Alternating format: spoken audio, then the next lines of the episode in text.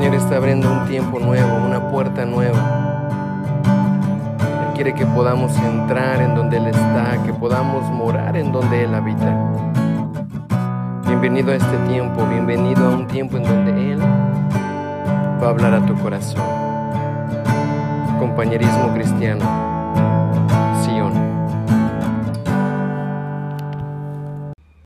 Estamos muy agradecidos con el Señor porque cada vez más podemos darnos cuenta que Él sigue derramándose a aquellos que le buscan con un corazón verdadero. Y este es un regalo. Este es un regalo que se le da solamente a unos cuantos que verdaderamente abren su corazón. Abren su corazón para que Él sea derramado. Hay un versículo que en algún momento todos hemos escuchado que dice que Él está a la puerta. ¿Alguien ha escuchado este verso? Dice, aquí estoy a la puerta y llamo. Si alguno oye mi voz y abre la puerta, entraré a Él, cenaré con Él y Él conmigo. Pero me llama la atención porque Él está a la puerta. Él está a la puerta y no, no dice estoy tocando, ¿verdad? Dice aquí estoy a la puerta y llamo. ¿Qué hace Dios? Llama. Y si alguno oye su voz, y abre la puerta, Él entrará y cenará con nosotros y nosotros con Él. Entonces, ahí donde estás, ¿verdad? Agarra tu mano derecha y ponlo en tu oído derecho y dile, quiero escuchar tu voz. Quiero escuchar tu voz. Muy bien, listo, listo, listo. En estos tiempos hemos estado realmente viendo que el Señor nos está llevando a una a una nueva manera de empezar a, conocerle a Él. Todos nosotros en algún momento hemos escuchado de quién es Dios, de qué es lo que Él está haciendo en nuestras vidas, pero hay algo que nos ha costado entender como iglesia, y lo hablo a modo general. Y es que a veces no sabemos distinguir entre lo que es verdadero y lo que es falso. Muchas veces adoptamos lo que es falso como si fuera verdadero y hay veces que lo verdadero no queremos conocerlo porque nos pesa, porque la verdad muchas veces no es muy cómoda. Cuando a veces alguien nos, hace, se nos acerca perdón, y nos cuenta algo o nos dice algo que está pensando, de repente decimos, ay, mejor no lo hubiera conocido, porque ahora sé lo que hay verdaderamente en su corazón. No sé si te, te ha pasado, pero a mí me ha pasado algunas veces. Digo, dime la verdad. No, no te quiero decir la verdad, no, dime la verdad. Y me dice la verdad y dije, ay, ¿para qué quería que la verdad? Ahora hay un peso más fuerte. Pero sabes que todos necesitamos aprender a buscar lo verdadero. Todos necesitamos aprender a, a, conocerlo. Y Jesús se empeñaba mucho en hacerle ver a la gente, a los discípulos, que Él era el verdadero. Incluso Él dice, yo soy la verdad. ¿Qué dice? Él es la verdad y la verdad nos va a hacer libres. Entonces, conocer lo verdadero nos garantiza algo, nos garantiza libertad. Entonces, voltea a la persona que está a tu lado y dile, lo verdadero te da libertad. Lo verdadero nos da libertad. Y esto es algo que Jesús estuvo empeñado en hacer en el tiempo que Él estuvo aquí con nosotros en la tierra. Él decía, mira, ¿saben qué? Han estado haciendo las cosas como si fueran eh, reales para ustedes, pero no es lo verdadero. Han intentado hacer una copia de lo que es verdadero y no les ha resultado. Ahí, eh, ahí no les ha dado resultado. Ahí teníamos a los fariseos, teníamos a los maestros de la ley que intentaban acercarse a Dios, veían un modelo, hacían las cosas que Dios les decía, pero no tenían un corazón verdadero, no había un corazón honesto hacia Dios. Era esta gente que de repente decía, dime qué es lo que tengo que hacer y lo hago, solo por hacer y solo por cumplir, pero su verdadera intención nunca era agradarle al Señor. ¿Por qué? Porque si en vez de seguir llevando sacrificios al tabernáculo y sacrificios al templo por perdón a Dios, no decir, bueno Señor, ya no quiero seguir pecando, ya no quiero seguirte fallando, ya no quiero seguir, seguir teniendo esta vida.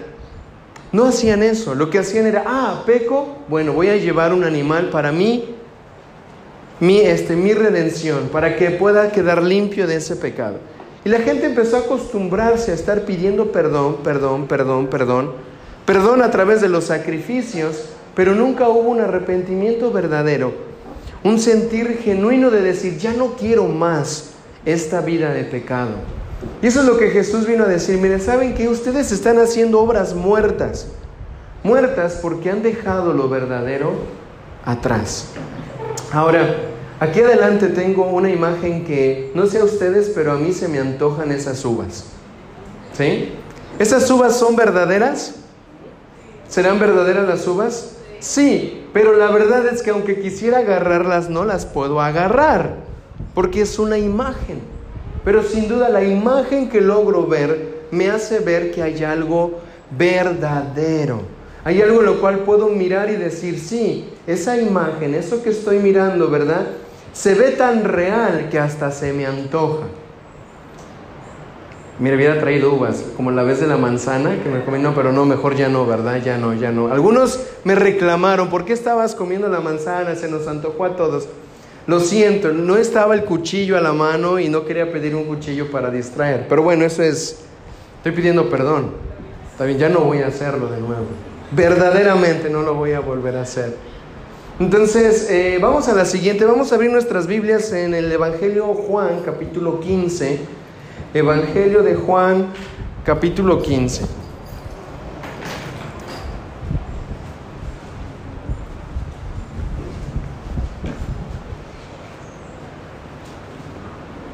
Ok.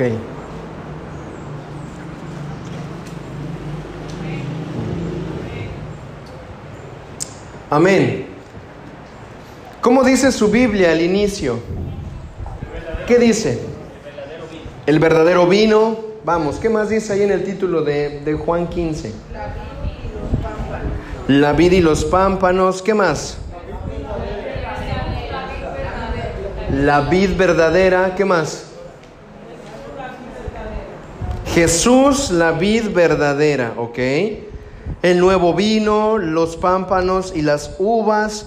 Hay diferentes títulos. La verdad es que a veces me pongo a pensar quién, quién le puso esos títulos a cada capítulo de la Biblia, porque en realidad no había esa diferenciación. En los escritos iniciales no había esa parte de los numeritos de los versículos, era todo un relato tal cual, pero algo pasó. No tengo todo el dato ni tampoco es el caso ahora, pero fueron colocando títulos a cada parte, a cada porción de la palabra, en donde le querían dar un énfasis o un, un enfoque a lo que se estaba hablando. Pero creo que no todos fueron acertados, pero este que estamos leyendo aquí, sin duda sí lo fue.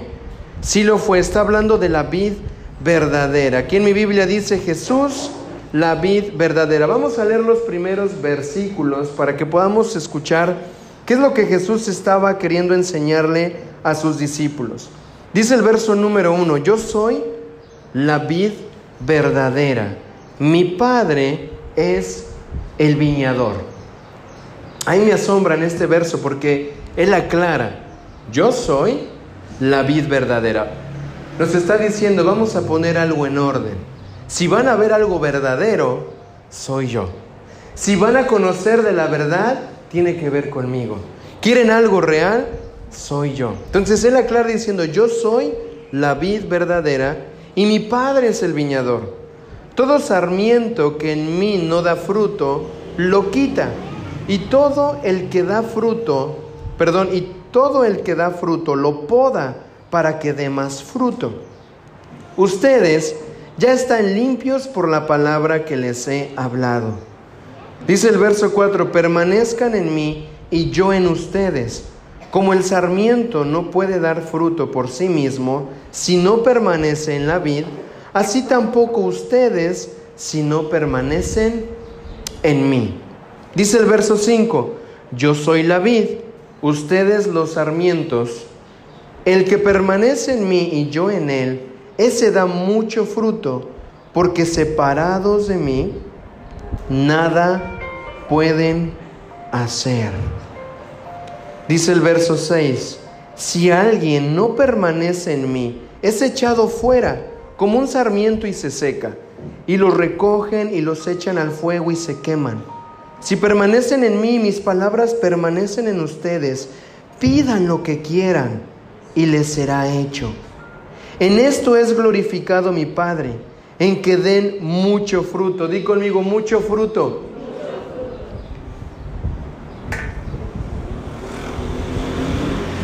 Y así prueben que son mis discípulos. Como el Padre me ha amado, así también los he amado a ustedes. Permanezcan en mi amor. Si guardan mis mandamientos y permanecen en mi amor, así como yo he guardado los mandamientos de mi Padre y permanezco en su amor, estas cosas les he hablado para que mi gozo esté en ustedes y su gozo sea perfecto. Di conmigo, gozo perfecto. O sea que sí puede haber un gozo verdadero, perfecto, real. ¿Podemos estar gozosos a plenitud? Claro que sí. ¿Cómo? Permaneciendo en Él. Amén. Luego dice, nadie tiene un amor mayor que este, que uno dé su vida por sus amigos. Y ustedes son mis amigos y hacen lo que yo les mando. Yo no los llamo siervos porque el siervo no sabe lo que hace su Señor, pero los he llamado amigos, porque les he dado a conocer todo lo que he oído de mi Padre. Ustedes no me escogieron a mí, sino yo los escogí a ustedes y los designé para que vayan y den fruto y que su fruto permanezca. Di conmigo, el fruto permanece para que todo lo que pidan al Padre en mi nombre se les conceda. Esto les mando, que se amen los unos a los otros. Vamos a leer hasta ahí nada más. Creo que ya en estos versos, en estos versos ya podemos darnos cuenta de algo que es muy importante. Y es que Jesús está poniendo un mensaje de una forma tan simple a mí me asombran las historias y las parábolas que Jesús utiliza porque Él no estaba hablando cosas que nadie pudiera entender. Él estaba usando el ejemplo de un, de un árbol frutal. Y este árbol eran las, las uvas, era un viñedo. La mayoría de la gente de ese lugar conocía los viñedos, conocían las uvas, se dedicaban a cosechar eso. En nuestro contexto sería como si conociéramos, eh, ¿qué será? La, la chinola, la, los aguacates, ¿no? los mangos, era algo común en el área. Pero Jesús dice, quiero aclararles algo de entrada. Tienen que darse cuenta que yo soy la vid verdadera. Quiere decir que entonces hay algo que no es verdadero. Hay algo que nos va a llevar a un camino que es falso, que es oscuro, que es de mentira y que te va a hacer creer que es una verdad. Y Jesús tiene que hacer énfasis en decir, ojo, yo soy la vid verdadera. Y luego aquí hay unos puntos que vamos a estar viendo en donde Él se presenta a sí mismo como la vid verdadera. Él es la vid verdadera, Cristo es la vid verdadera. Y luego Él dice, el Padre es el labrador, mi Padre es el viñador. ¿Qué quiere decir? Que Él es el dueño.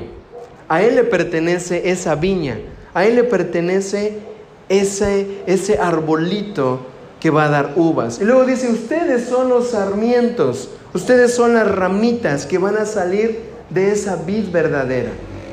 Y a mí me asombra porque Jesús todo el tiempo nos ve con Él.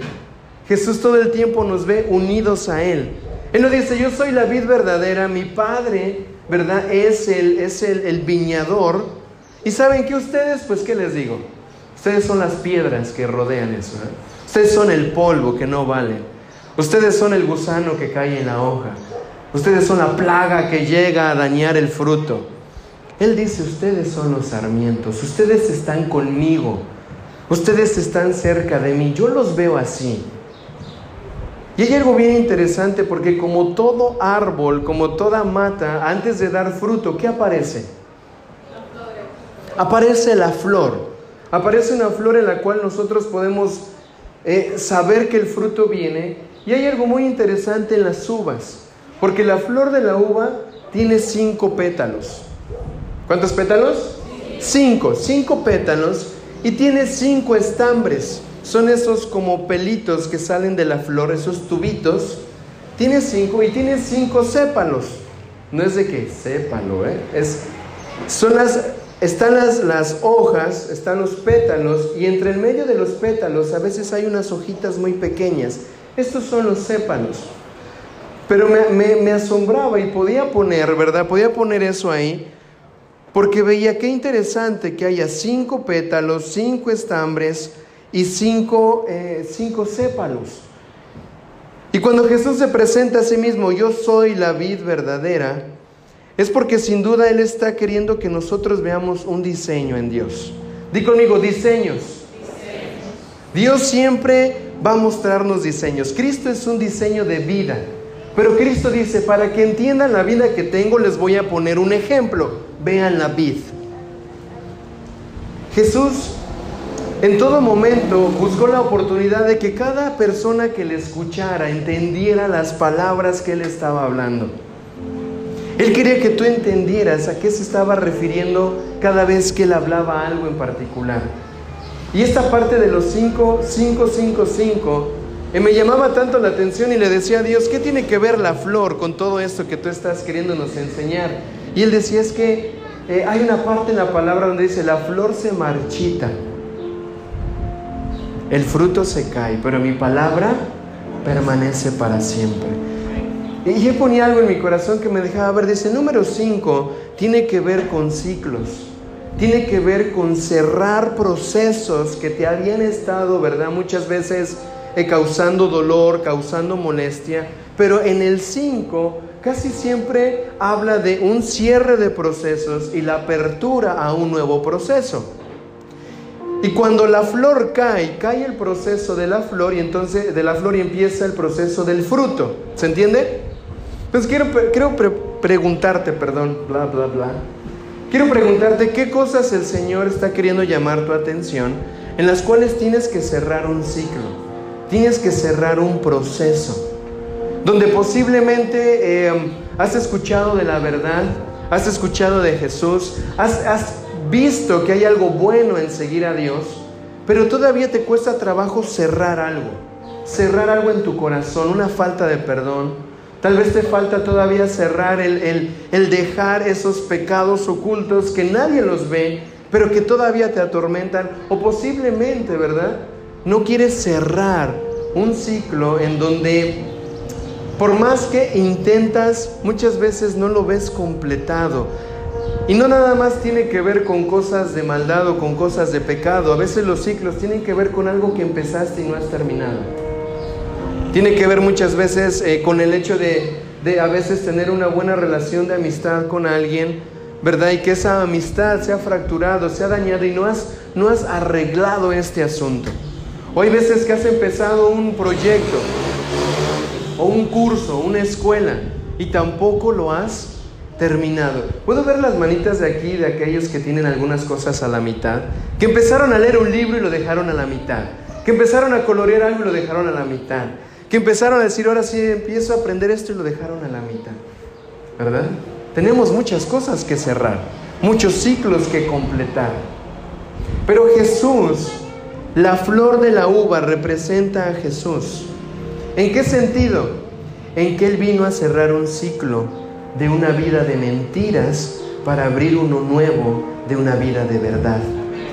Con la muerte de Jesús, Él deja atrás toda una costumbre, una tradición que llevaba al pueblo a pecar y a no dejar de su corazón de pecar y decir, a ver, un rato, esto se acabó. Ahora empieza un nuevo ciclo en donde en mí van a encontrar la verdad, van a encontrar fuerza, van a encontrar fortaleza y lo que antes no era posible dejar de hacer, ahora a través de mí sí lo van a poder hacer. Amén. ¿Cuántos queremos que Jesús nos ayude a vivir esa nueva etapa que Él abrió? Él abrió para nosotros eso. Él lo dispuso delante de nosotros y dice, mira aquí hago todas las cosas nuevas. Las cosas viejas pasaron. Y hay veces que tenemos gente aferrada al pasado. Tenemos iglesia aferrada al pasado. Tenemos mentalidades aferradas a hacer cosas que en el pasado eran normales. Pero cuando vienen a Jesús, déjame decirte algo, las cosas ya no pueden volver a ser igual. Todas son hechas nuevas. Y el plus de lo nuevo que Jesús hace es que es nuevo, pero también es verdadero. Es verdadero, es real. Tal vez en algún momento has podido tener una mala experiencia de confianza con alguien. Pero eso queda atrás. Cuando vienes a Jesús, puedes tener una confianza nueva en Él, pero sobre todo que es verdadera. ¿Se entiende? Entonces Jesús es nuestra vid verdadera. Podemos ver esa flor que tiene cinco, ¿verdad? Cinco pétalos. Se repite este número varias veces en la flor y es porque sencillamente Él abre un nuevo tiempo para nosotros. ¿Cuántos queremos ver nuevas cosas en nuestra vida? ¿Cuántos queremos ver en nuevas, nuevas puertas que se abren frente a nosotros? Sabes que deja de ver lo que hay atrás y empieza a ver lo que tienes por delante. El dueño de la viña cuando ve la flor o cuando alguien ve la flor de, de un fruto, ¿verdad? De un árbol, nos dice, sí, ahora sí, ya cumplió mi matita su propósito, voy a ver la flor. No se queda en la flor. Él está esperando qué? El fruto. Está esperando ver los frutos. Así que no nos olvidemos de estos dos puntos. Número uno, Cristo es la vid verdadera, para los que anotan. Número dos, el Padre es el labrador. Él es el dueño de esa vid. Cuando Él ve esa vid y ve esa flor, no se, no se glorifica tanto, no se goza tanto de la flor, sino del fruto que viene más adelante. Amén. Entonces sigamos avanzando y tenemos algo que es bastante interesante. El fruto nunca crece sobre la vid misma, sino sobre los pámpanos. Ni tampoco los pámpanos producen fruto independiente de la vid. ¿Qué quiere decir? Jesús dice, separados de mí nada pueden hacer. Nunca vamos a ver una rama produciendo por sí sola el fruto. Tiene que estar pegada al tronco. Cuando hablamos de pámpanos o de sarmientos, estamos hablando de esas ramitas. Entonces, nunca se ha visto que eh, en el tronco de la vid, ¿verdad? En, esa, en eso que le está dando vida, que está conectado a la tierra, que absorbe los nutrientes, no se ha visto que en el tronco se produzca el fruto. El fruto se produce en la rama, en el pámpano, en el sarmiento. Entonces no se ha visto eso, ni tampoco se ha visto una rama dando fruto independiente del tronco. Todo va conectado, todo va ligado. Entonces, la vid no puede dar frutos sin los pámpanos y los pámpanos no pueden vivir sin la vid. Ay, qué bonito, ¿verdad? Estamos aprendiendo de biología. No, no, no, no, no es, no es el objetivo de esta, de esta tarde, mañana, no sé qué hora son. Mañana. El objetivo es que tú puedas verte como Jesús te está describiendo. Tú eres esa rama. Tú eres ese pámpano que cada vez que tú te separas de mí y quieres ver un fruto, déjame decirte que no lo vas a ver. Cada vez que tú quieres empezar algo, cada vez que tú quieres lograr algo, cada vez que quieres ver un resultado bueno, verdadero y real en tu vida, separado de mí, no vas a poder verlo. Y ahí tenemos, ¿verdad? En la mañana veíamos una película muy linda con los niños, un video de un gusanito. Se la vamos a poner a la iglesia. Creo que se lo vamos a mandar el link y lo tienen que ver porque era la historia de una oruguita. La oruguita veía a todos los demás animales y les veía bonitos. Veía a la, a la, mariquita y decía, qué bonitas sus rueditas. Veía a la mariposa, qué bonitas sus alas. Veía al caracol, qué linda su casita. Veía a la hormiga, qué fuerte es. Y quería imitarlos. Ya veíamos a la oruga con unas eh, hojitas intentando volar intentando, intentando, intentando obtener un resultado que no iba a venir por su propia cuenta. Tenía que esperar que la obra de Dios fuera completada. Pero hay, muchas veces, hay muchos que aún conociendo de quién es Jesús, de quién es Cristo, eh, queremos ver resultados buenos, queremos ver resultados que nos beneficien, que sean de bendición, pero se quieren empeñar en verlos desconectados de Cristo, separados de Cristo, y nunca lo vamos a poder ver. Queremos ver que nuestra familia se restaure, pero no estamos en Cristo. Queremos ver que nuestra salud mejore, pero no estamos en Cristo. Queremos ver que nuestra economía sea buena, pero no estamos en Cristo. Queremos que nuestro futuro cambie, pero no estamos en Cristo. Y ahí tenemos toda una humanidad frustrada, a veces queriendo ver resultados, pero que no los va a poder ver verdaderamente y reales si no están conectados a Cristo. Parece simple el mensaje de Jesús, lo es. Lo que nos complicamos somos nosotros. Porque ahí estamos, Señor, ¿por qué no esto? ¿Por qué no aquello? ¿Por qué no veo que las cosas resultan? Porque está separado de Él. Ahora, ¿cómo, ¿cómo me doy cuenta? ¿Cómo una persona se da cuenta que está separada de Cristo? ¿Cómo te das cuenta que una rama está separada del tronco? Porque no tiene fruto. Porque no hay fruto. Puedes decir, estoy con Cristo, ¿Dónde está el fruto? Puedo decir, no, sí busco a Dios todos los días, oro tres veces al día cuando desayuno, como y ceno. Eso no es orar, eso es darle gracias a Dios. Leo la Biblia todos los días, ¿verdad? Pero me quedo dormido el capítulo 1 y ya después ya le digo, bueno señores, revélame con tu espíritu, ya me voy. No, si busco a Dios, prendo la emisora todas las mañanas y ahí estoy escuchando los podcasts. Ya está, estoy, ya, ya busqué a Dios. Qué bueno, qué lindo. Pero sabes que Dios no se limita únicamente a que quedes anclado a una simple manera de buscarle. Él está llamando tu atención, Él dice, hey, te me estás separando, te me estás alejando. Mira el fruto que estabas a punto de dar.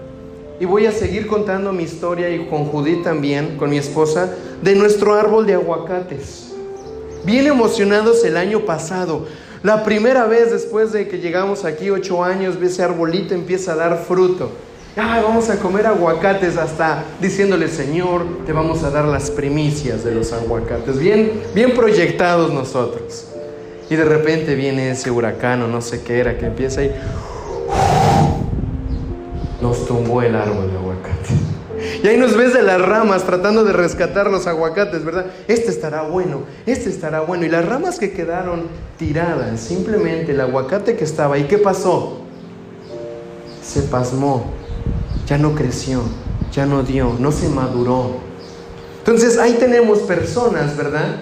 Que de repente van bien, han estado con Cristo, se han esforzado, han buscado lo bueno, están queriendo cambiar su mentalidad, transformar su vida y el fruto ya viene. Ya viene el fruto, se le nota, se le ve en su mirada, se le ve en su gozo, se le ve en la fe. Pero viene una brisa, ¿verdad? Viene cualquier prueba, cualquier dificultad. Y en lugar de que se agarre más fuerte de Cristo, ah, se pasma, se cae, se rompe. Jesús nos dijo, mira, ¿sabes qué? Yo soy la vida y ustedes los pámpanos y nada va a venir a quererles impedir que crezcan. O dijo, no, va no van a venir las pequeñas zorras a quererse robar el fruto de tu viña. No dijo, no va a haber alrededor una cerca, ¿verdad? Que te va a impedir o que va a impedir que el enemigo venga y robe el fruto que estoy produciendo. Las cosas son reales, sigue habiendo riesgos reales. El asunto es, ¿estás cerca? ¿Estás con Él o no estás con Él? ¿Se entiende? Seguimos avanzando. Dice, eh, hay una parte bastante interesante en esta, en esta escritura de Juan, porque me asombra y dice, cuando pidan lo que ustedes quieran, se les va a dar, pero la única condición es que ustedes permanezcan en mí. Y en el campamento de verano que tuvimos aquí, eh, las primeras tres semanas, en una de las semanas hablamos de la permanencia, lo importante que es permanecer, esa, esa oruguita que permanece en el capullo es la parte transformacional. Permanecer es la parte más difícil. Permanecer es la parte en donde realmente se prueba tu corazón con Dios, si es verdadero o no. Porque a veces hay gente que busca a Dios como si fuera un horno de microondas. Me explico. ¿Verdad? Voy a poner mis palomitas y en tres minutos. Listo. Vengo a Dios, pongo cualquier cosa y en cuestión de tiempo ya está listo. O quiero poner a Dios como si fuera aquel que nada más va a satisfacer mis deseos. Porque a veces ni siquiera tus necesidades son más los deseos de las personas que buscan satisfacer. Busco, me meto a Dios y cuando mi deseo esté completo, me alejo de Él. Jesús no quiere únicamente cumplir las peticiones de tu corazón. Jesús quiere que permanezcas en Él. Él quiere que te quedes con Él. Él te vio con Él. Él dijo, ustedes son las ramas, yo soy la vid. Quédense conmigo. Separados de mí nada pueden hacer. Separados de mí no van a tener vida. No se vayan.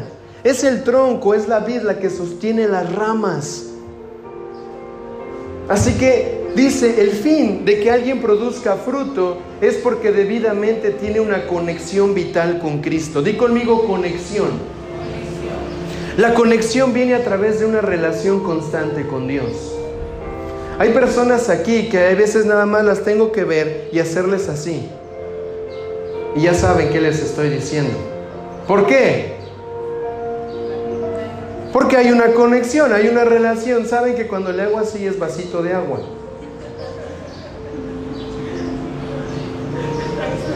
Ah, aquí está, hoy ahí está.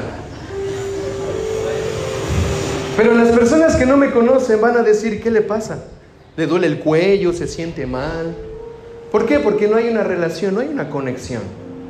Cada vez que tú y yo tenemos una conexión de vida con Cristo, esto te va a garantizar que puedas producir fruto. Te va a garantizar que realmente puedas manifestar ese fruto. Hoy simplemente ora al Espíritu Santo para que abra tu entendimiento y te des cuenta que ya basta de querer ver frutos desconectado de Él. Desconectados de Él no vamos a poder hacer nada. El fin es que produzcamos fruto. Lo fructífero de cada pámpano depende de su unión viva con la vid.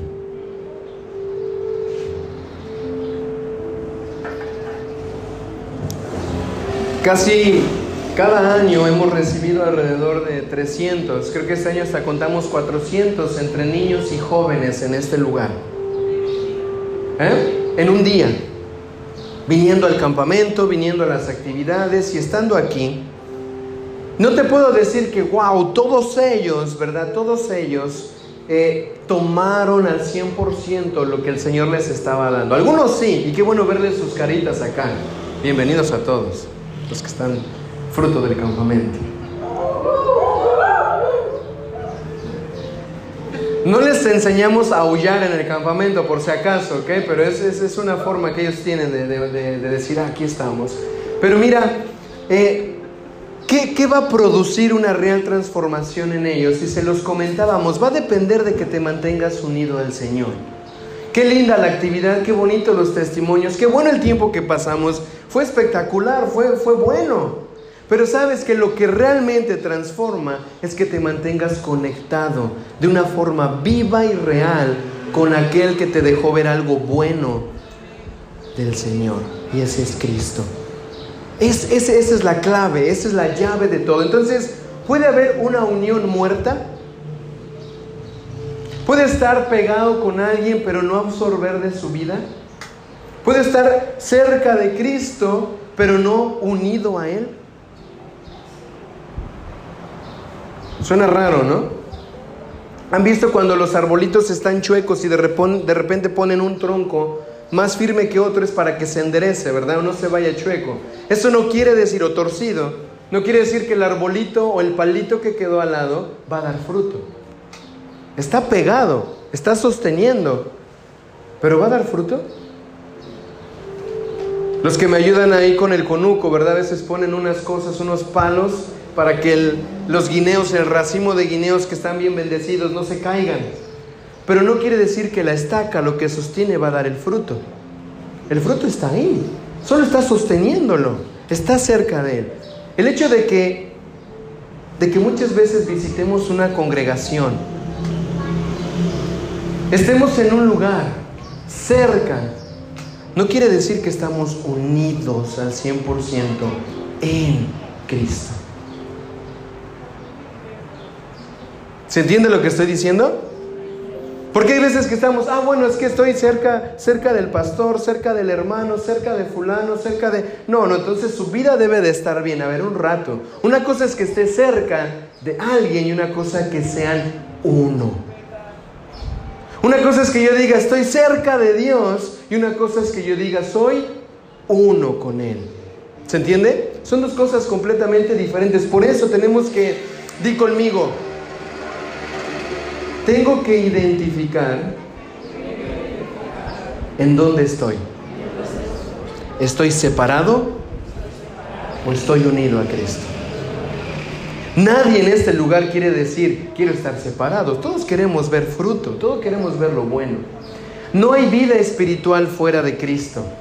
¿Qué es esto? Ahí tenemos algunos, algunas personas que han creado una mentalidad de decir, no importa si no me congrego, no importa si no leo la Biblia, Dios conoce nuestro corazón.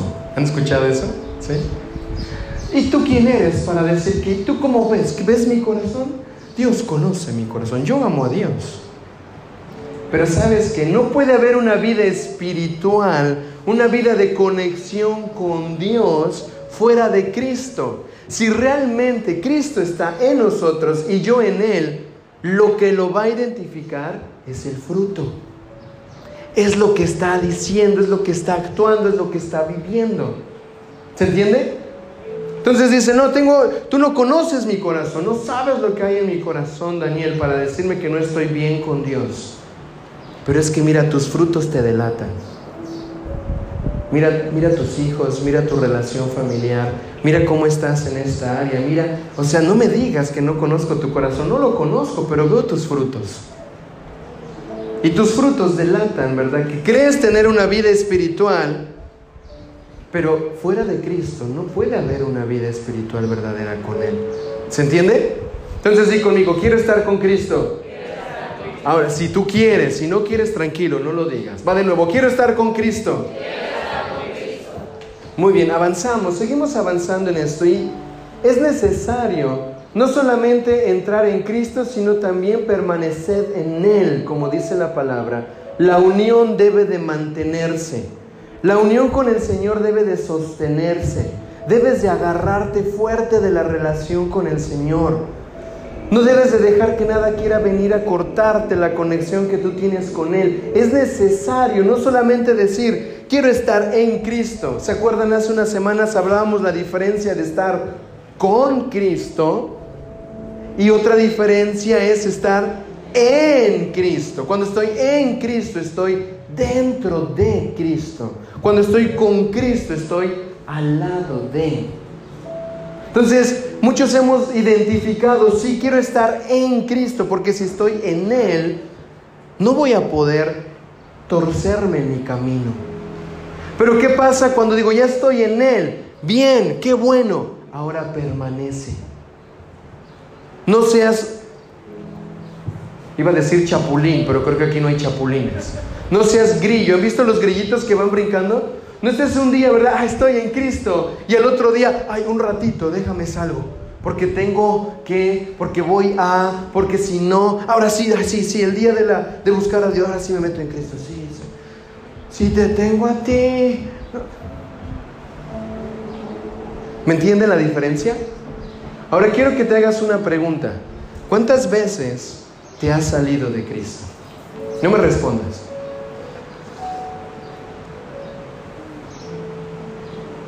La pregunta es, ¿quieres seguir con esa actitud de grillo que brinca un día en Cristo y otra actitud sale de Cristo o de rana, no sé, de conejo que brinca y brinca y brinca? No se ríen, hermanos. Es una es algo figurativo. Pero creo que todos aquí necesitamos aprender a permanecer.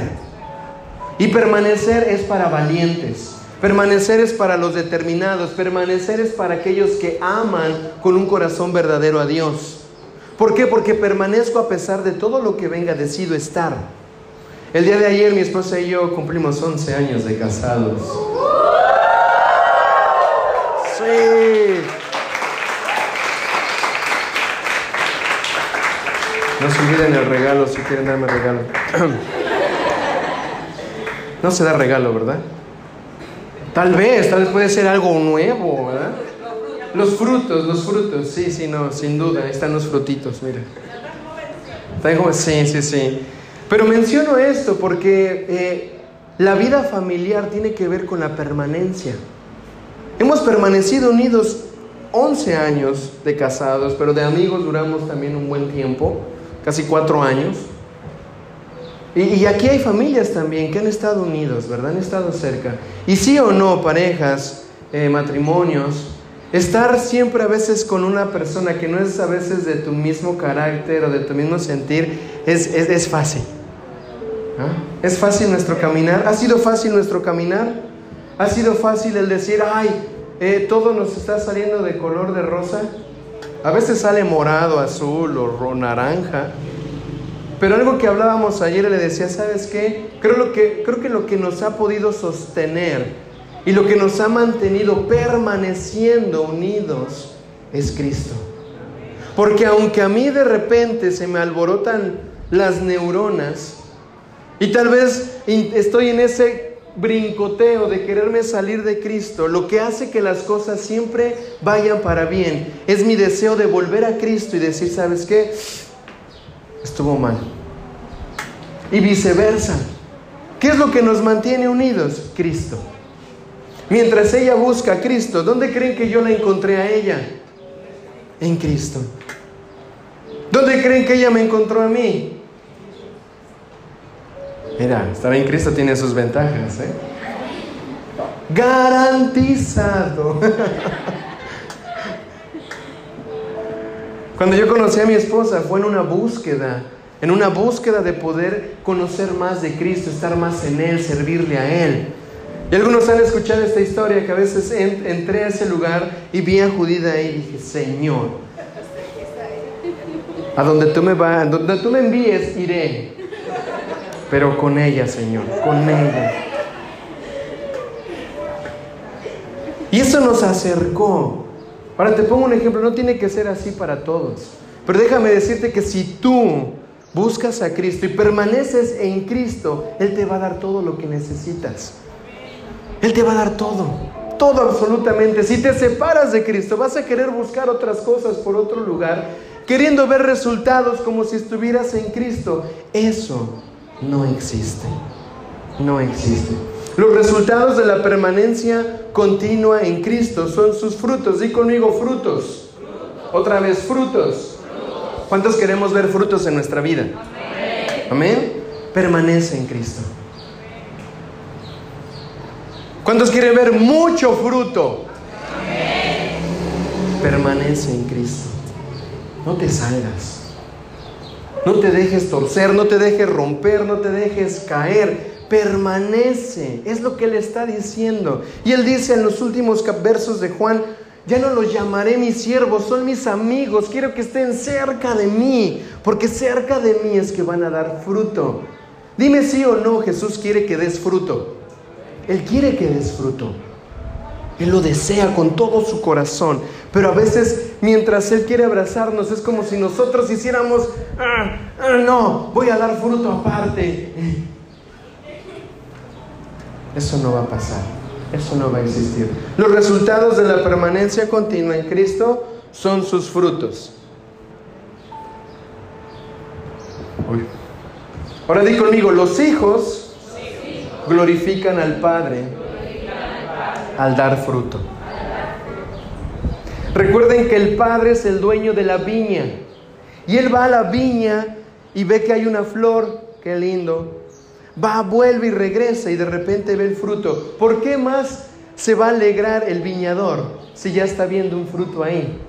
Él ve el fruto y ¿qué hace? ¿Qué hace el dueño de un conuco, de un jardín que ya sembró y de repente ve el fruto? ¿Qué hace? ¿Ah? Se alegra, se goza. Dice, sí, aquí está el fruto, aquí está la cosecha, lo disfruta. ¿Quiénes han cosechado auyama, lechosa y, todas estas cosas? ¿En algún momento, sí? ¡Wow! ¿no? Y, una vez cosechamos melón. ¿Se acuerdan del melón? Y ahí estaba el melón. Todos los días íbamos a ver si el melón ya estaba. Y el melón, y nacieron cinco, seis, siete, ocho. Y cuando tuvimos la oportunidad de partir el melón, ¿verdad? Estábamos. ¡Wow! ¡Qué experiencia! ¿Sabes cómo se goza el Padre Eterno? Cuando ve en ti fruto. Cuando ve en ti fruto, Él se acerca a ti para deleitarse contigo. Él se acerca contigo y te abraza y dice, ven, ahora sí te puedo disfrutar, puedo estar contigo. Diste el fruto que esperaba y se deleita y te encuentra delicioso y agradable y aceptable. Y en ese momento es cuando se cumple el darle la gloria a Dios. La gloria del Padre son los frutos que producen los hijos. Muchas veces hemos escuchado, y a su nombre, gloria a Dios. Ese gloria a Dios está muy bonito, pero lo que verdaderamente le da gloria a Dios son los frutos de Cristo producidos en ti. ¿Quieres darle gloria a Dios? Dale frutos. ¿Quieres realmente decir todo es para la gloria de Dios? Dale frutos. Ahí se glorifica a Dios. Ahí verdaderamente se le da gloria, gloria, al Padre. Cristo dijo, en esto es glorificado mi Padre, en que llevéis mucho fruto. No dicen que llevéis fruto, poco fruto, fruto podrido, fruto amargado, fruto a medias. Hay un chin de fruto aunque sea. Me esforcé así que un poquitito. El Padre se glorifica porque Él te ve con mucho. Él no se limita, Él te ve y Él dice, tú vas a dar mucho fruto. Mucho fruto tú vas a poder producir, porque en esto me glorifico, dice el Señor. Así como los pámpanos que dan fruto agradan al labrador, así es glorificado Dios cuando los discípulos de Cristo llevan mucho fruto. A la persona que está a tu lado y dile, ¿eres discípulo? Mejor pregúntale, ¿eres hijo? Mis hermanos, este ejercicio es que si le preguntas es porque te va a responder. ¿Sí o no? Ahora vuélvele a preguntar y espera que te, responda. ¿Eres hijo? Ah. Y es así como que, ¿hijo de quién? ¿Eres hijo de Dios? Dice que todos los que creen en su nombre serán llamados hijos de Dios. Le dio el poder de ser llamados hijos de Dios. Pero sabes que un hijo permanece en Cristo. Un hijo permanece en la vida, un hijo no se aparta, un hijo no se deja rendir, un hijo se queda ahí, dice, me agarro fuerte del tronco y no voy a dejarme caer, porque sé que si estoy aquí voy a producir fruto. Ese es un hijo que se aferra a Cristo, que se aferra a ser la propiedad, la posesión exclusiva de Dios. Dice, ustedes son mi pueblo santo, adquirido, nación santa. Somos su pueblo, somos sus hijos. Él quiere ver en nosotros fruto. Voltea a la persona que está a tu lado y dile otra vez, Él quiere ver frutos. A mí me asombran los niños porque estábamos en la clase y, bueno, en, en una de las clases hablando de que somos semillas y que la semilla produce su fruto, es transformada para producir fruto. Y de repente un niño hace la mano por ahí y dice, y entonces nosotros somos árboles. y, me llamó la atención, porque él se estaba viendo como árbol. Le dijo, soy semilla, ¿por qué me hablan de dar fruto? ¿Acaso soy árbol? Y alguien le dice, mira, no eres árbol, pero eres hijo y también das fruto del Espíritu. Das gozo, das amor, das paz, paciencia. Ah, pero si nos ponemos a pensar en la enseñanza de Jesús, Él nos está diciendo, ustedes son como una vid, son esos árboles. Si mientras no te veas a ti como un árbol que produce fruto, ¿cómo vas a poder ver lo que Dios quiere darte? Los niños con su imaginación ya se vieron como fruto, produciendo fruto. Ahora, ¿cómo te ves tú? ¿Te ves produciendo mucho fruto? O te ves viendo las circunstancias, te ves viendo separado, te ves a ti separado de Cristo, te ves como soy una moneda al aire a ver lo que caiga. Quiero animarte hoy, el Espíritu Santo, que sea quien esté poniendo esta convicción en tu corazón, Él te ve con mucho fruto. Cuando Él te ve, Él no te ve un tronco seco, no te ve una rama seca, no te ve una rama abandonada, Él te ve con mucho fruto. Y anhela recoger de ese fruto en ti.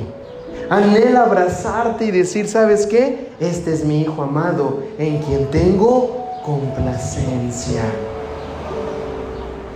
Él se complace en los que dan fruto. ¿Cuántos queremos dar fruto al Señor? Amén.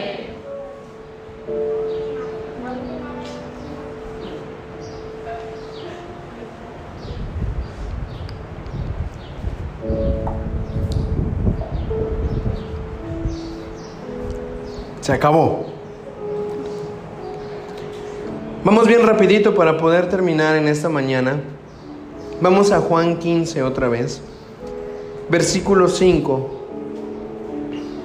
Quiero terminar diciéndoles eh, lo que estábamos empezando a hablar, pero creo que ahora hay más claridad del Señor en nosotros. Y dice, yo soy la vid, ustedes los sarmientos, el que permanece en mí y yo en él, ese da mucho fruto, porque separados de mí, nada pueden hacer. Nada pueden hacer. Vamos a dar mucho fruto. Una de las cosas que le, decía a mi esposa, siempre estamos en la semana diciendo, ay, tenemos que hacer esto, tenemos que hacer aquello, vamos a trabajar.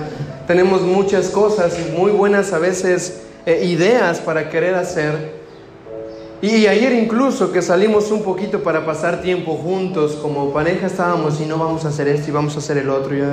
Y, después decir, ah, ¿y cómo te sientes en estos 11 años? Felicidades, ¿verdad? Eh, pero era como el deseo ardiente de ver fruto. Mira, mientras tú no te veas a ti mismo con el deseo de producir fruto, nadie más lo va a poner por ti. Tú tienes que voltear a ver a tu vida y decirle, Señor, ¿qué fruto estoy dando? ¿Qué frutos hay en mí? ¿Qué semilla pusiste en mí? La semilla de Cristo está plantada en ti. Quiero dar fruto, Señor, pero un fruto que engrandezca tu nombre. Un fruto que sea verdadero para ti. Y la garantía, una vez más, es que estés en Cristo en todo momento. Él quiere darte mucho. Mucho es en todas las áreas. Mucho amor, mucho gozo, mucha paz, mucha paciencia, mucha mansedumbre. ¿Cuántos necesitamos mucha paciencia? A mí que me dé un chin más de lo mucho, mucho, muchísimo más paciencia. Él quiere darte mucho, mucha salud, mucha vida, mucha provisión. Cuando escuché la palabra de, de, dar mucho fruto, le preguntaba a un pastor en ese tiempo y le decía, ¿qué quiere decir dar mucho fruto? Y él me decía, mucho fruto tiene que ver con traer mucha gente a la iglesia. Y de repente por mucho tiempo yo creí que mucha gente era mucho fruto. Pero ¿qué crees? Había mucha gente, tenía, eh, eh, teníamos, trabajábamos por grupos y mi grupo era el más grande que llevaba a la iglesia y sentía así, pastor, mire, estoy trayendo mucho fruto. ¿Ah? Sí doy fruto para que usted vea. Pero cuando volteaba a ver al fruto, eran muchos y llegaban. Pero ¿qué crees? La mayoría de ellos no estaban en Cristo. Iban porque les decía, iban porque después salíamos a jugar, iban porque después teníamos un compartir juntos, iban porque decían, bueno, vamos, no tengo nada bueno que hacer. Y cuando empecé a ver que sus vidas no eran 100% conectadas a Cristo, le dije, pastor, creo que el mucho fruto no tiene que ver con tanta cantidad de los que te sigan. Creo que el fruto tiene que ver con estar conectados con Cristo. ¿Y sabes qué? Tu diseño es dar fruto. Estoy alegre de que estés aquí y estoy gozoso y Dios se goza cuando muchos venimos a buscarle. Pero donde más se goza es en el momento que Él puede verte y te ve conectado con Cristo, te ve pegado a Él, te ve en Él y te ve produciendo fruto. Ahí, ahí es donde puedes decir, Señor, gracias porque me dejas cumplir tu voluntad. ¿Cuántos hemos orado, Señor, déjame hacer tu voluntad? Levanta la mano. ¿Cuántos quisiéramos hacer la voluntad de Dios? La pregunta es, ¿qué es la voluntad de Dios? Algunos pueden decir obedecerle, servirle, amar a mi prójimo. La voluntad de tu Padre es que des fruto. La voluntad de Dios es que puedas producir fruto. Amén. Vamos a ponernos de pie y vamos a orar. Vamos a orar y vamos a pedirle al Señor que, número uno, nos pueda perdonar por haber estado desconectados de Él. Nos pueda perdonar por querer buscar resultados separados de Cristo. Separados de Él, nada podemos hacer, nada. Nada, nada que le glorifique podemos hacer. Tal vez te va a glorificar a ti, tal vez te va a dar un deseo a ti, pero lo que queremos como iglesia es agradar al Padre. Amén. Hemos venido aquí para poderle agradar. Así que donde estás, cierra tus ojos y vamos, vamos a orar. Vamos a orar, Padre. En el nombre de Jesús, Señor, quiero darte las gracias. Quiero darte las gracias porque eres bueno, Señor. Gracias porque tu amor, Señor, nos ha, nos ha llamado. Dice tu palabra en Juan 15 que no ha sido, Señor, no ha sido por nosotros no hemos sido nosotros quienes hemos escogido a ti, Señor, sino que tú nos escogiste a nosotros y nos escogiste para que pudiéramos dar mucho fruto, Señor. Ahí donde estás, levanta tu mano derecha y dile, Señor, perdóname porque a pesar de saber quién eres, porque a pesar de saber que en ti tengo todo, Señor, Muchas veces he intentado separarme, me he separado, me he salido de ti, Señor. Y mira, Padre, ya no quiero tener esta vida de estar un día en ti y otro día fuera de ti. Padre, ayúdame a permanecer, ayúdame a arraigarme fuertemente en ti, Señor. Que mis raíces puedan ser profundas, Señor. Padre, que lo que soy pueda estar establecido en ti en todo momento. Padre, estamos cansados de luchar en nuestras propias fuerzas por frutos que muchas veces no son dignos de ti, Señor. Padre, hoy, hoy oramos como una iglesia que entiende, Señor, que necesitamos tener fruto fruto que te enaltezca, fruto que te engrandezca a ti, Señor. En el nombre de Jesús, Señor, danos, danos la oportunidad y darnos el privilegio, Dios, de poder tener fruto que engrandezca a quien tú eres, Padre. Señor, gracias, gracias porque eres fiel, gracias porque tu presencia nos acompaña, Señor. Gracias porque tu mensaje es tan, tan simple de entender, Señor. Gracias porque hoy estamos aquí, Dios. Porque quieres llamar nuestra atención a permanecer. Y ahí donde estás, dile, Señor, quiero permanecer. Quiero permanecer en ti, Señor. No quiero alejarme de ti. ¿Sabes qué, iglesia? Viene un tiempo en donde el Señor quiere derramar de su fruto. En donde el Señor está diciendo, es tiempo de la cosecha. Es tiempo de poder dar a otros de lo que te he dado.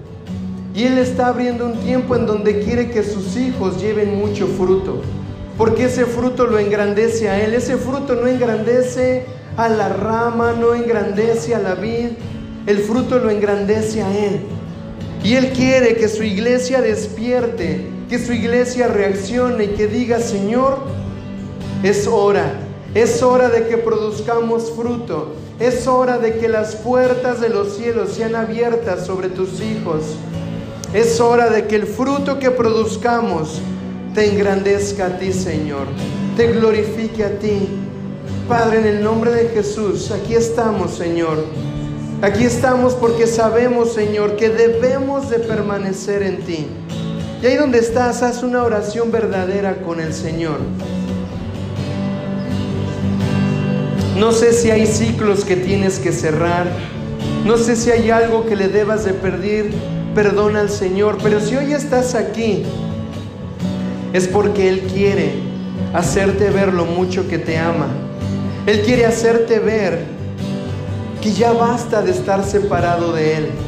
Él está llamando tu corazón y está llamando a muchos en este lugar aún por su nombre. Él te conoce, Él te creó, Él te plantó, Él te formó, Él te diseñó. Y si escuchas de Él es porque Él está llamándote a la puerta de tu corazón y te está diciendo, abre, abre, abre tu corazón. Quiero estar en ti, quiero estar contigo y que tú estés en mí y que unidos podamos ver ese fruto, ese fruto que engrandece únicamente su nombre. Padre, gracias, gracias por este diseño que tú nos permites ver Y hoy te digo a ti que no resistas, no resistas tu corazón a lo que Él quiere hacer contigo. No resistas tu corazón. Hoy es un tiempo que se habilita, es un tiempo que se abre para que te aferres con todas tus fuerzas a Él. Ahí donde estás, dile Señor, hoy decido aferrarme a ti. Decido poder permanecer en ti, Señor. Decido agarrarme con todas mis fuerzas, Señor, para no separarme de ti. Porque he entendido que separado nada puedo hacer, Señor. Algo importante que hizo Jesús al momento de estar con sus discípulos y al momento de, de prepararse para ir a la cruz. Él se sentó con todos ellos. Él puso mesa delante de ellos. Él tomó el pan y él dijo, ¿saben qué? Este es mi cuerpo. Este es mi cuerpo que por ustedes es partido. Y después tomó una copa, una copa llena del fruto de la vid, una copa llena de ese jugo de uva, de esos sarmientos que un día estuvieron llenos y que fueron exprimidos y les dijo, ¿saben qué? Esta es mi sangre. Esta es mi sangre que por ustedes es derramada. Esta es mi sangre que por ustedes es vertida. Esta es mi sangre, la cual nos va a hacer uno un día, la cual nos va a habilitar un nuevo tiempo para estar unidos. Y hoy Jesús recuerda eso en nosotros y te dice, hoy está delante de ti una mesa, una mesa con pan, una mesa con vino, para que podamos estar unidos, para que sepas que es hora de dar un fruto que glorifique al Señor un fruto que sea verdadero, un fruto de una vid verdadera. Y hoy Jesús está delante de nosotros y nos está diciendo, yo soy la vid verdadera, ven y toma de mí. Yo soy el pan que descendió del cielo, ven y come de mí. Él nos está llamando y dice, ya basta de estar separado de mí. Sabes que hay veces que tu corazón está fragmentado una parte de tu corazón está conmigo, pero otra lucha con tus deseos. Pero es hora de que todo en ti sea uno, de que todo en ti busque lo que es verdadero. Y el único verdadero soy yo, dice el Señor. La única verdad se llama Cristo, hermano. La única verdad se llama Cristo, iglesia. Y Él está dispuesto para derramarse en nosotros. Así que ya basta de estar separados de Él. Ya basta de tener vidas divididas, un día pensando en pecado y otro día pensando en sus bendiciones. Ya basta de estar un día queriendo satisfacer nuestras necesidades y otro día decir que queremos satisfacerlo a Él. Es tiempo de ser uno con Cristo. Y hoy se ha dispuesto esa mesa delante de ti. Y únicamente si está en tu corazón, escucha lo que te digo, si está en tu corazón ser uno con Él. Y muchas veces en tus fuerzas sientes que no puedes. Ven y come de Él. Ven y bebe de Él. Ven y dile, Señor, quiero ser uno contigo.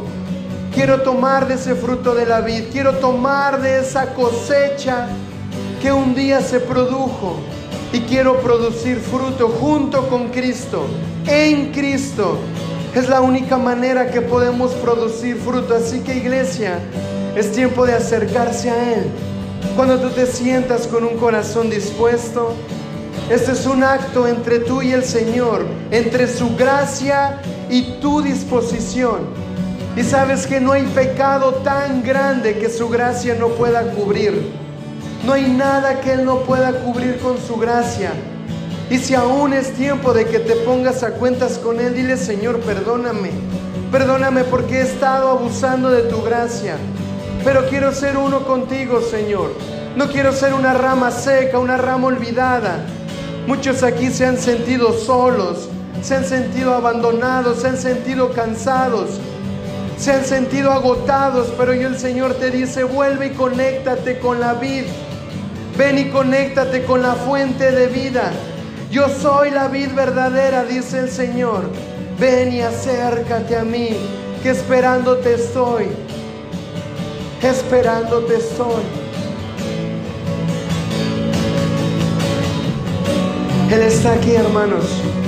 Aquellos que tengan el corazón dispuesto, tenemos en la mesa estos elementos, el vino y el pan. Cuando sientas de parte del Espíritu venir a ese lugar y poder tomar de Él, empieza a hacerlo, empieza a caminar, empieza a salir de ese lugar de separación y empieza a avanzar a un camino de unidad, a un camino de verdad, a un camino donde podamos estar unidos a Él. Él es la vid verdadera, Él es la fuente de vida, Él es el que nos ama, Él es el que nos restaura, Él es el que nos perdona. Él es la vid verdadera. Gracias Jesús. Gracias porque en ti encontramos una nueva oportunidad. Encontramos un tiempo, Señor, en donde se abre para producir fruto. Es tiempo de que la iglesia produzca un fruto verdadero, un fruto genuino, no un fruto de hombre, no un fruto que lleve una marca humana. Es tiempo de un fruto que lleve la marca de Cristo, que lleve la marca de su Espíritu. Un fruto en donde vean las vidas transformadas por Él. Es un tiempo en donde necesitamos levantarnos como una iglesia verdadera que toman de la fuente verdadera, que tienen una vid verdadera que se llama Jesús.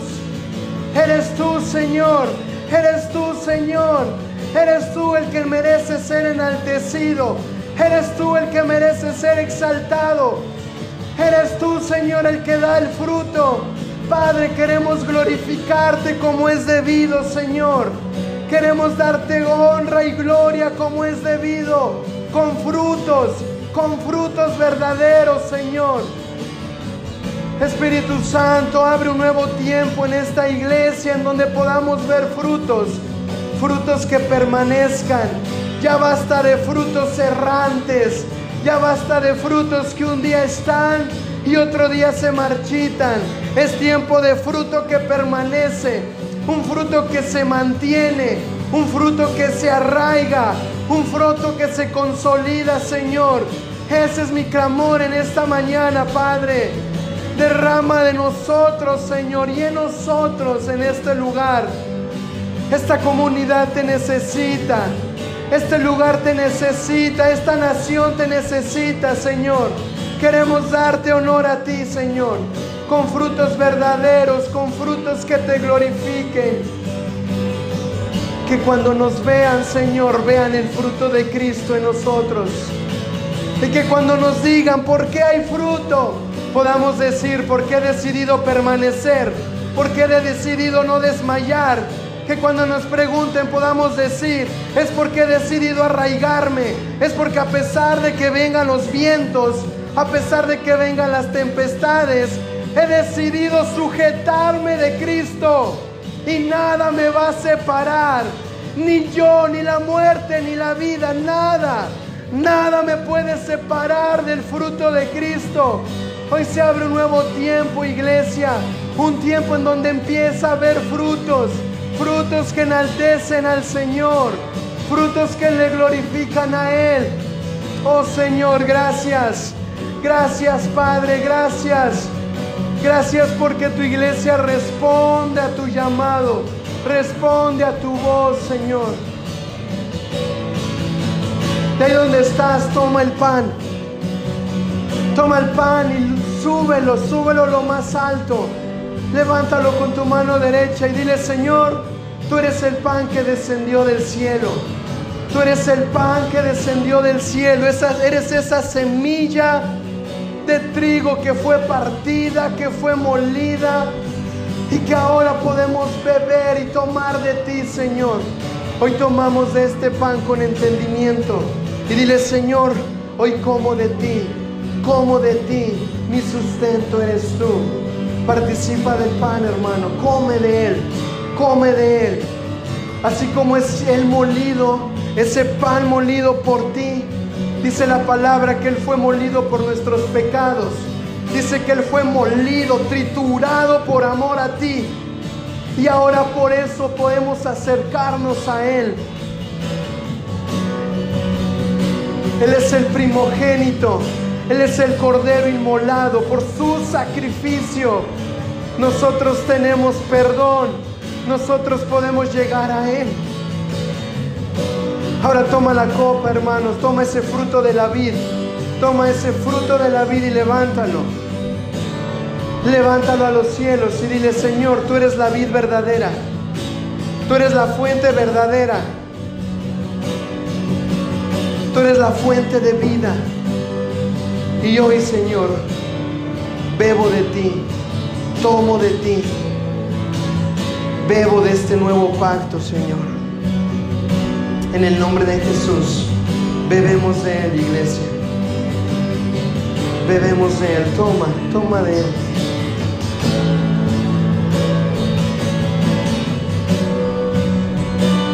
Tú eres la vida verdadera, Jesús.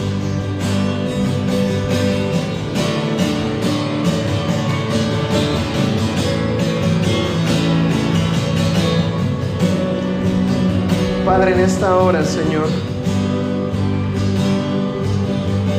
estamos en este lugar porque queremos honrarte. Gracias, gracias por tu palabra. Gracias por todo lo que haces, Señor. Queremos seguir enalteciéndote a ti, honrándote a ti, Señor.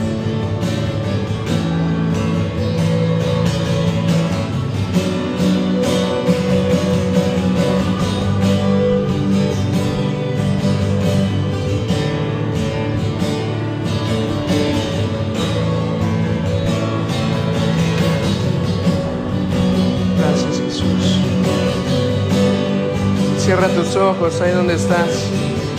Cierra tus ojos, no te distraigas.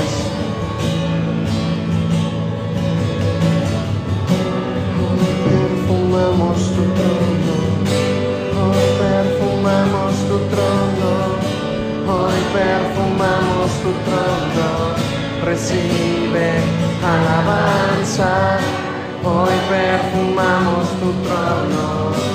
Hoy perfumamos tu trono, hoy perfumamos tu trono, recibe alabanza. Hoy perfumamos tu trono, hoy perfumamos tu trono, hoy perfumamos tu trono, recibe alabanza. Hoy perfumamos tu trono, hoy perfumamos tu trono, recibe alabanza. Dile, tú eres rey, tú eres rey,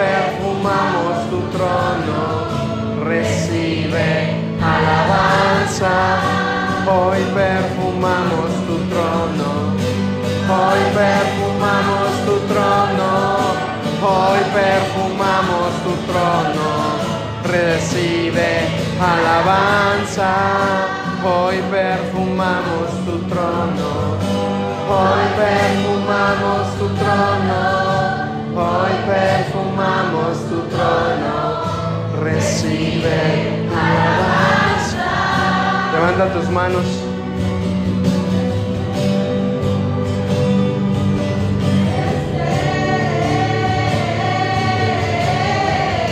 Que al glorificarle recuerdes que es darle fruto a Él. Le tú eres rey. Te daremos fruto, Señor. Te daremos gloria, Señor. Te daremos gloria. Tú eres rey, tú eres rey.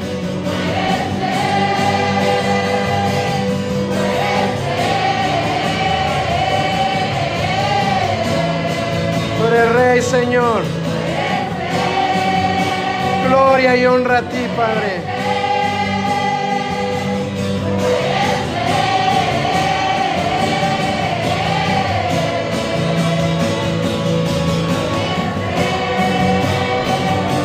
Tú eres rey, tú eres rey. Y le perfumamos tu trono. Hoy perfumamos tu trono. Hoy perfumamos tu trono. Hoy perfumamos tu trono. Recibe alabanza. Que se escuche tu voz.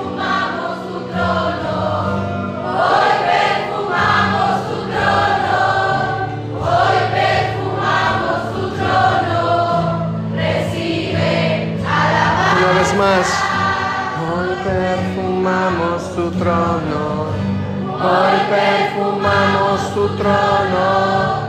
Hoy perfumamos tu trono. Recibe alabanza. Recibe alabanza y gloria, Señor. Todo es para ti. Dale un aplauso a tu Señor porque Él es rey. Él es rey, Él gobierna, Él vive. Él es nuestro rey. Dáselo al Señor, dáselo al Señor. Fruto de labios que confiesan su nombre. Él es rey, Él es rey, Él es rey.